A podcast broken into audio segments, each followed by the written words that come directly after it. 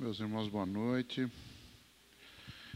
Queria, antes de mais nada, pedir perdão aos irmãos por não ter pregado a semana passada. Cheguei aqui bastante em cima da hora, mas isso não era o problema. Eu estava muito triste semana passada, e mas isso serviu para eu aprender mais um pouco, ainda que não precisasse, mas aprendi um pouco mais. Quando eu não precisava, é porque eu já sei que o que eu vou falar é verdade. Experimentei o amor do, dos irmãos é, por mim, me suportando em amor, isso é. Eu sei que isso é assim aqui. aprendi um pouco mais disso. Vamos para a palavra do Senhor. Nós vamos ver hoje Tito, vamos continuar é, o nosso estudo em Tito. Tito capítulo 2, hoje nós vamos ver do verso 11 ao verso 15. Tito 2, de 11 a 15. A palavra do Senhor nos diz assim: Porque a graça de Deus se manifestou trazendo salvação a todos ela nos educa para que, renegadas a impiedade e as paixões mundanas, vivamos neste mundo de forma sensata, justa e piedosa, aguardando a bendita esperança e a manifestação da glória do nosso grande Deus e Salvador Jesus Cristo. Ele deu a si mesmo por nós, a fim de nos remir de toda iniquidade e purificar para si mesmo um povo exclusivamente seu, dedicado à prática de boas obras. Ensine essas coisas, também exorte e repreenda com toda autoridade, que ninguém despreze você. Senhor, eu quero pedir que o Senhor seja conosco nessa hora em que abrimos a tua palavra, a coisa mais importante que há sobre a terra é nós aprendermos a viver como nós temos que viver como crentes, e isso tem que estar baseado na tua palavra. Então, ensina-nos a tua palavra hoje, para a tua glória, em nome de Jesus. Amém. Meus irmãos, esse trecho que nós vamos ver hoje, ele está bastante ligado ao texto que o irmão André dissecou na semana retrasada. Capítulo 2, dos versos, do verso 2 ao verso 10 o verso 11 começa com um porquê. Esse porquê é uma palavra que é uma conjunção explicativa, ela, ela, ela tem uma função de explicar o que está escrito, o que está escrito antes. Então, o que ele havia tratado aqui dos versos 2 ao verso do verso 2 ao verso 10 é sobre alguns grupos de pessoas. Aqui tem velhos, tem idosas, tem jovens, tem servos, várias, vários tipos de, de, de pessoas que não é uma lista completa de quem está dentro da igreja, né, irmãos? Na igreja você tem adolescentes, tem todo tipo de gente. Mas ele fala no verso 11: a graça de Deus se ha manifestado trazendo salvação a todos os homens. Esse tipo de verso, como também tem, como também Paulo escreveu a Timóteo no capítulo 2, traz um sério problema. Porque lá no, em 1 Timóteo 2, 1, 4, de 2, 2, de 1 a 4, ele fala assim, porque eu vou só ler o, o 4 porque isso é bom e agradável diante de Deus, nosso Salvador, que quer que todos os homens se salvem e venham ao conhecimento da verdade. É um texto que normalmente causa problema, porque está escrito que Deus quer que todos se salvem.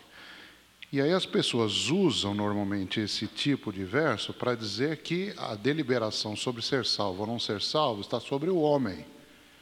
Porque Deus quer que todo mundo seja salvo. Nós sabemos que nem todo mundo vai ser salvo, ora. Deus quer, mas nem todo mundo vai, então depende dos homens. Não é isso que o apóstolo Paulo está dizendo. Deus é soberano sobre todas as coisas. Ele quer que sejam salvas as pessoas que ele quer salvar, as pessoas que são eleitas antes da fundação do mundo. Efésios 1,4 fala isso. O que ele está querendo dizer é o que está explícito, o que está explicado é, em Apocalipse. 7, verso 9. Diz assim: Depois dessas coisas olhei e eis aqui uma multidão, a qual ninguém podia contar, de todas as tribos, de todas as nações e tribos e povos e línguas, que estavam diante do trono e perante o cordeiro, trajando vestes brancas e com palmas nas suas mãos. O que o apóstolo Paulo está querendo dizer é que existem pessoas de todas as nações, de todas as tribos que vão ser salvas. Não é cada pessoa na face da terra que vai ser salva. Porque Deus é soberano sobre todos os eventos, sobre a salvação e a perdição de todas as pessoas. E Apocalipse 20, Apocalipse, Apocalipse 20, a partir do verso 11 até o verso 15, fala sobre o juízo final. Grande trono branco, branco, tem alguém que senta nesse trono e vai julgar segundo as obras de, de, cada um. E lá nós vemos no verso 15 que aqueles cujos nomes não estavam escritos no livro da vida foram lançados no lago de fogo. Então, o soberano sobre a salvação ou a perdição das pessoas é o Senhor, não são as pessoas. Né? Então, isso aqui não quer dizer, isso que está no verso 11, não quer dizer que Deus queira ou que Deus tenha trazido salvação a todos os homens. Ele traz salvação a todos os tipos de todos os tipos de homens, de todas as tribos, de todas as línguas, toda espécie de homens. O verso 12, meus irmãos, tem três coisas que eu queria sublinhar no verso 12. É, é que ele fala, do, do, verso 2 ao 10, que é o que o André tinha explicado, ele dá uma série de, de, de, de, coisas que as pessoas devem fazer. Os velhos devem ser assim, as irmãs idosas devem ser assim, os jovens devem ser assim, e tal. E ele dá uma resumida aqui no verso 12, dizendo o seguinte: ensinando-nos que, renunciando à impiedade, às concupiscências mundanas, vivamos nesse presente século sóbria, justa e piamente. Quer dizer, tudo aquilo que ele falou para jovens, idosos, idosas, servos e, e todo tipo de gente, ele resume aqui. Né? Eu, eu, é o seguinte: vocês têm que viver, têm que renunciar à impiedade e às concupiscências e viver de uma determinada forma. Nós já vamos ver isso um pouco melhor. Agora, tem uma outra coisa importante aqui no verso, no, no verso 12 também. É que a graça de Deus, no verso 11 diz assim: a graça de Deus se há manifestado. Aí vamos passar para o verso 12, ensinando. A graça de Deus se manifestou ensinando. Onde está a graça de Deus, irmãos? Eu quero trocar pelo Espírito Santo de Deus. O Espírito Santo de Deus ensina. O Espírito Santo de Deus nos ensina a respeito do Senhor Jesus Cristo. Tem coisas que nós não precisamos ensinar àqueles que são salvos ou que se convertem, porque o Espírito Santo faz isso. Eu quero mostrar isso na palavra para os irmãos, mas antes eu quero citar um texto do, do livro Deleitando-se na Trindade, que nós tivemos que ler aqui no estágio pastoral, o livro do Michael Reeves. E ele fala o seguinte: os guiados pelo Espírito de Deus são semelhantes a Ele. Eles têm uma bondade comunicativa e expansiva que ama se espalhar. O Espírito Santo, ele move de tal maneira que aqueles que são do Senhor naturalmente fazem tais e quais coisas, movidos pelo Espírito do Senhor.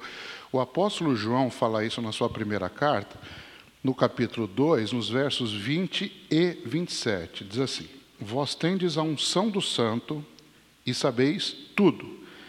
E a unção que vós recebestes dele fica em vós, e não tendes necessidade de que alguém vos ensine, mas como a sua unção vos ensina todas as coisas, e é verdadeira, e não é mentira, como ela vos ensinou, assim nele permanecereis.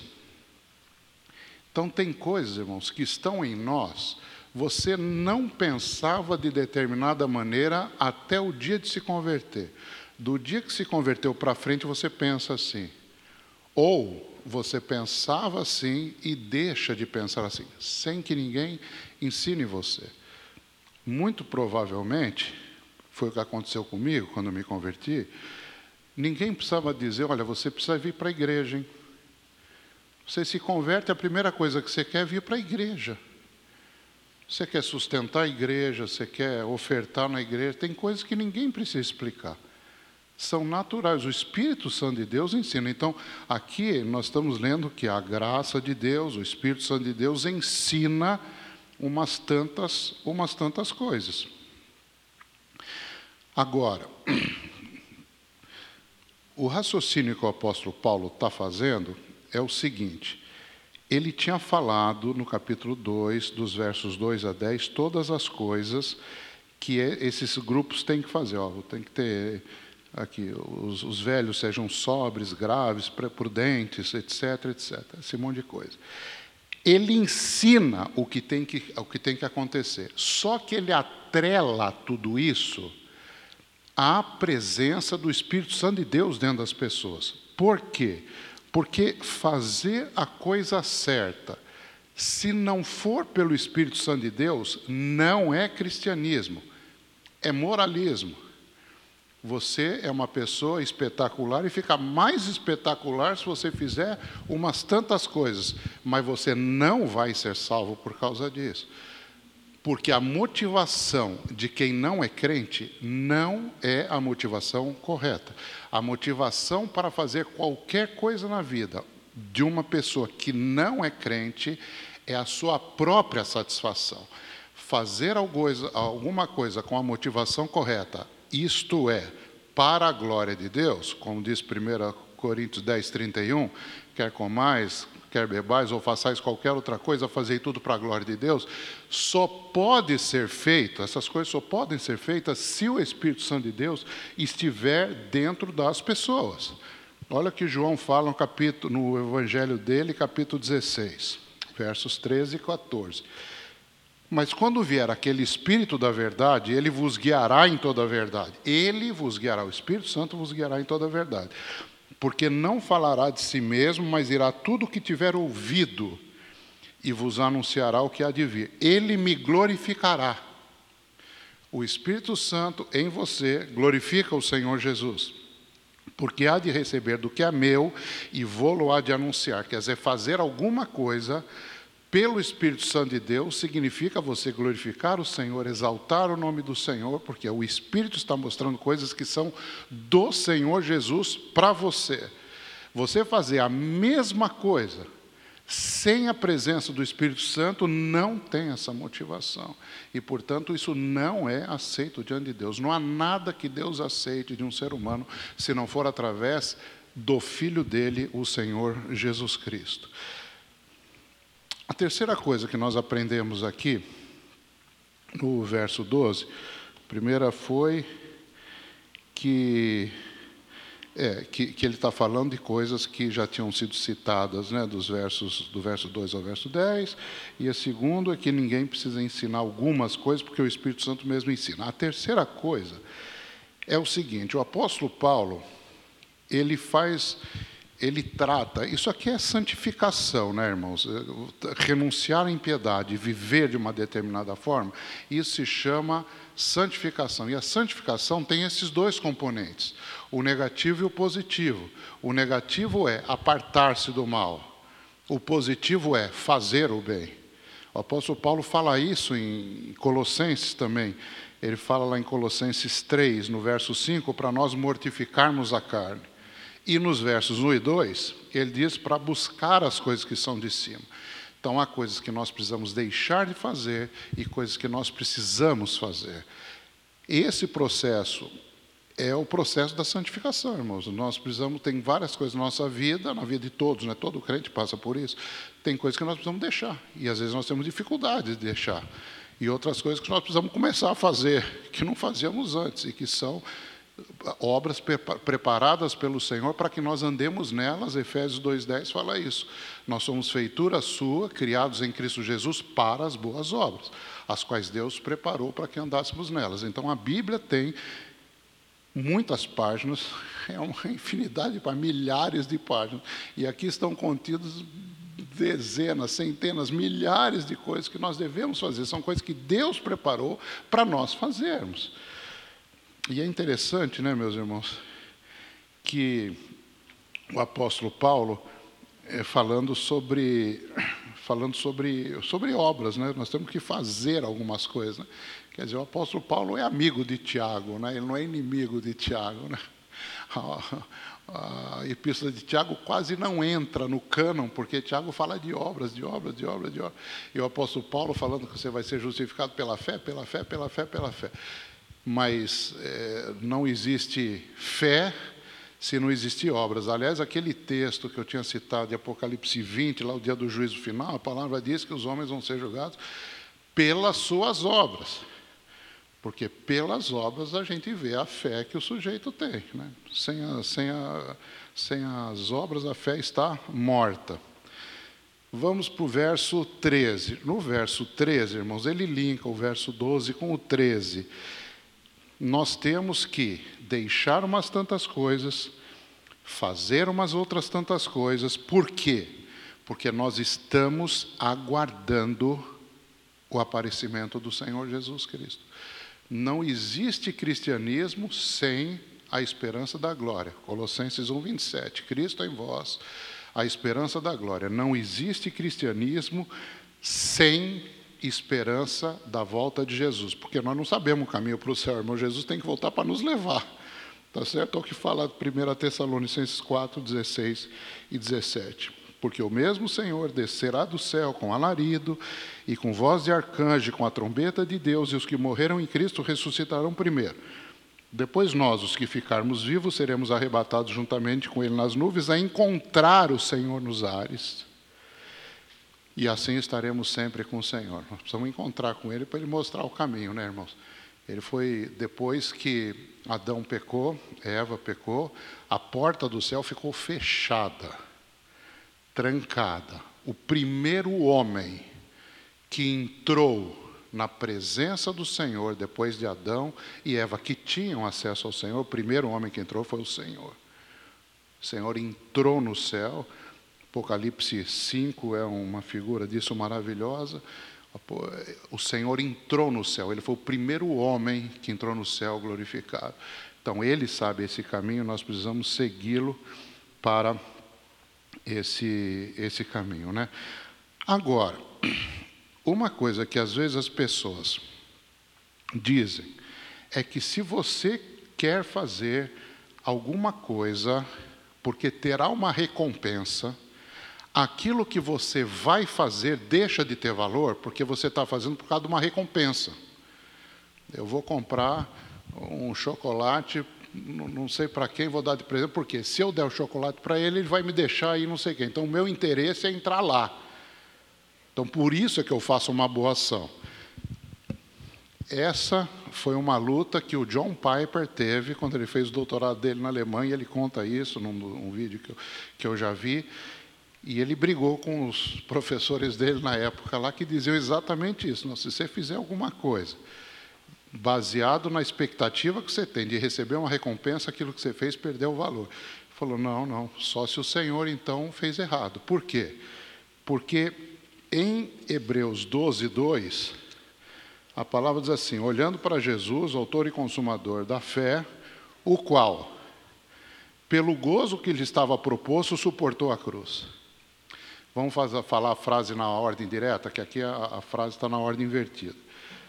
Jesus, autor e consumador da fé, o qual suportou a cruz pelo gozo que lhe estava proposto. Por que, que ele suportou a cruz? Porque ele sabia que havia alguma coisa depois da cruz. Jesus agiu como agiu, baseado na recompensa que ele teria. Ele cumpriu a lei e, tendo amado os seus que estavam no mundo, amou-os até o fim ele tinha uma recompensa em vista e nós também temos uma recompensa em vista. Quando nós fazemos as coisas esperando uma recompensa, nós estamos imitando o nosso Salvador, o nosso Senhor. Quando nós sofremos, sofremos e no nosso sofrimento nós nós somos identificados com o Salvador. E quando nós esperamos alguma coisa, nós também nos identificamos com o nosso Salvador. No verso 14, meus queridos irmãos, o apóstolo Paulo, ele dá um resumo do Evangelho. É interessante que o apóstolo Paulo tem uma forma, em algumas cartas ele faz isso, que é o, o que se chama método indicativo imperativo. O que, que é isso? O apóstolo Paulo fala sobre doutrina e depois fala como você deve viver, tendo por base a doutrina. Ele faz isso em Romanos, ele faz isso em Efésios. Ele fala: ó, Jesus fez isso, fez isso, fez isso, fez isso, fez isso, fez isso. Por causa de tudo isso, então agora vocês devem viver assim, assim, assim, assado. Esta carta aqui, meus irmãos, não é uma carta muito doutrinária. Ele está escrevendo para Tito, porque Tito precisava colocar algumas coisas em ordem e precisava estabelecer os pastores em cada uma das cidades é, lá em Creta, na ilha de Creta. Não é uma carta doutrinária, mas parece que o apóstolo Paulo não aguenta, ele tem que escrever uma doutrinazinha assim, não, não é o apóstolo Paulo, ele tem que falar alguma coisa sobre doutrina. E ele fala aqui, o qual se deu a si mesmo por nós, para nos remir de toda iniquidade e purificar para si um povo seu especial, zeloso de boas obras. Aqui, meus irmãos, tem um livrinho que acho que todo mundo já viu aí na biblioteca, capaz de já ter lido, aquele livrinho Cor de Abóbora, O que é o Evangelho, do Greg Gilbert. E nesse livro, o Greg Gilbert aborda quatro pontos principais no evangelismo, que são fundamentais para que alguém acabe se convertendo. E os quatro pontos são: quem Deus é, quem nós somos. Isso cria um enorme abismo no coração de quem ouve: Deus é assim, eu sou assim. Estou lascado. Exatamente, você está. Mas existe um terceiro ponto mas você não precisa ficar lascado, você não precisa se perder, porque há uma salvação. E aí o quarto ponto é você responder favoravelmente a essa oferta de Deus que cobre esse enorme abismo. A palavra diz que o Senhor nos reconciliou com Ele, né? Romanos 5, o Senhor nos reconciliou com Ele. Então, o que era impossível fazer, porque Deus é de uma determinada forma, nós somos de forma bem diferente, o Paul Washer que fala assim: Eu tenho uma má notícia para te dar. É, qual é a notícia? Deus é bom. Oh, mas isso é uma boa notícia, não é uma péssima notícia, porque você não é bom. Deus é bom, mas você não é. Isso cria um abismo enorme. Quando nós percebemos esse abismo e nos vemos perdidos, o Senhor tem uma solução, que é a vinda, a vinda do Senhor Jesus para viver e morrer por nós, ressuscitar por nós, subir ao céu por nós, sentar no trono por nós. E nós estamos esperando que tudo isso se cumpra na nossa vida. Algumas coisas já se cumpriram, outras ainda não, né? Então, é, o que ele, fa ele faz os quatro pontos aqui. Está dizendo que Jesus, que é Deus, ele veio para remir de toda iniquidade, quer dizer, nós somos pecadores, ele veio dar a si mesmo. Isso, isso é a oferta de Deus, purificar para si um povo zeloso de boas obras. Essa é a nossa resposta. O Evangelho está pregado aqui nesse versículo no versículo 14 aqui, né? Agora, é, eu queria fazer um comentário final e depois entrar no 15, que é o, que é o último versículo, que é o seguinte, irmãos, essa forma de viver que nós vimos no verso 12, renunciando a algumas coisas e vivendo de uma determinada maneira, e isso que nós vemos também no verso 14, um povo zeloso de boas obras, isso aqui, meus irmãos, é, é um treino para a eternidade. O processo de santificação é um treino para a eternidade. Teve um, um jogador bastante antigo que eu vi jogar, né? mas é bem antigo, foi meia-direita da seleção brasileira, jogou no Botafogo, Didi, que dizia assim: treino é treino, jogo é jogo. Como que dizendo o seguinte: o treino não tem importância, a importância é chegar no jogo e, e arrebentar lá. Na Bíblia não é assim, irmãos. Na Bíblia, treino é jogo. E jogo é jogo. Na Bíblia, irmãos, não tem, não tem depreciação do, do tempo que nós estamos vivendo. Olha só o que fala 1 Timóteo 4, 7 e 8. Exercita-te a ti mesmo em piedade, santidade. Por quê? Porque o exercício corporal para pouco aproveita mas a piedade, a santidade, para tudo é proveitosa. Olha agora, tendo a promessa da vida presente e da que há de vir. Quer dizer, o exercício que nós fazemos em piedade, o nosso processo de santificação, ele serve para cá e este processo vai passar para lá. Não adianta você relaxar no treino aqui, irmão, porque você não chega lá. Aqui tem que viver em santidade. Sem a santificação, ninguém verá o Senhor. Diz a palavra no livro de Hebreus capítulo 12. Bom, No verso 15, o apóstolo Paulo diz assim: fala disso, disso tudo que ele falou, fala disso. Fala que você fala disso para que, quem for te ouvir, que Jesus morreu e viveu, e que agora nós temos que responder em, com boas obras e temos que ver de uma determinada. Fala disso. E o apóstolo Paulo aconselha, ou, ou ele diz a, a, Tito que duas reações vão ser encontradas na audiência que o ouvir. Uma audiência, provavelmente, quando, ele, quando nós falamos de santidade, às vezes nós vemos aqui o, o Alex pregando, ele já fez algumas pregações aqui que foram bastante incisivas com relação a deixar pecado, deixa, deixa, deixa. E às vezes alguém ouvindo aqui na igreja pode até desanimar, falar, eu não consigo viver dessa maneira. O verbo exortar quer dizer animar. O verbo exortar quer dizer despertar o ânimo de. Então, ele prevê, o apóstolo Paulo, que alguém, diante de toda essa necessidade de uma vida santa, que Paulo está dizendo para Tito dizer aos outros, Pode ser que alguém diga, isso não é para mim. É sim, é para você que está aqui na igreja, é para todo mundo que vem no domingo ouvir a palavra. O Espírito não porque você tenha poder, tenha capacidade, a exortação, quer dizer, o ânimo que eu quero dar a vocês hoje, que eu sei que o Alex quer dar quando ele fala essas coisas, é o Espírito fará isso dentro de você. Perca a sua esperança em você mesmo. Você não vai conseguir, mas o Espírito vai fazer isso na sua vida. Ele vai fazer, exorte. E a outra coisa que ele diz que Tito vai ter que fazer é repreender, porque ele já tinha dito aqui no capítulo 1, a partir do verso 10 até o verso 16, que tem gente, irmão, que quer se contrapor à palavra do Senhor. Alguém que queria confrontar o ensino do apóstolo Paulo, estipulando doutrinas não bíblicas. Essas pessoas deveriam ser repreendidas. Então, tem um grupo que precisa ser animado, tem outro grupo que precisa ser repreendido. Não há margem, meus irmãos, na, na, na Bíblia para interpretações pessoais. O que o autor escreveu e ele quis dizer, essa é a única interpretação correta do texto que está escrito. O que, que o apóstolo Paulo quis dizer quando escreveu a Tito, quando escreveu a Timóteo, quando escreveu aos Coríntios? Ele queria dizer isso. Então, é isso que está querendo dizer o texto, e não há margem para alguém discordar do ensino apostólico, porque a igreja está fundada sobre o ensino dos apóstolos. E ele termina dizendo: ninguém te despreze. Aqui foi um encorajamento de Paulo para Tito.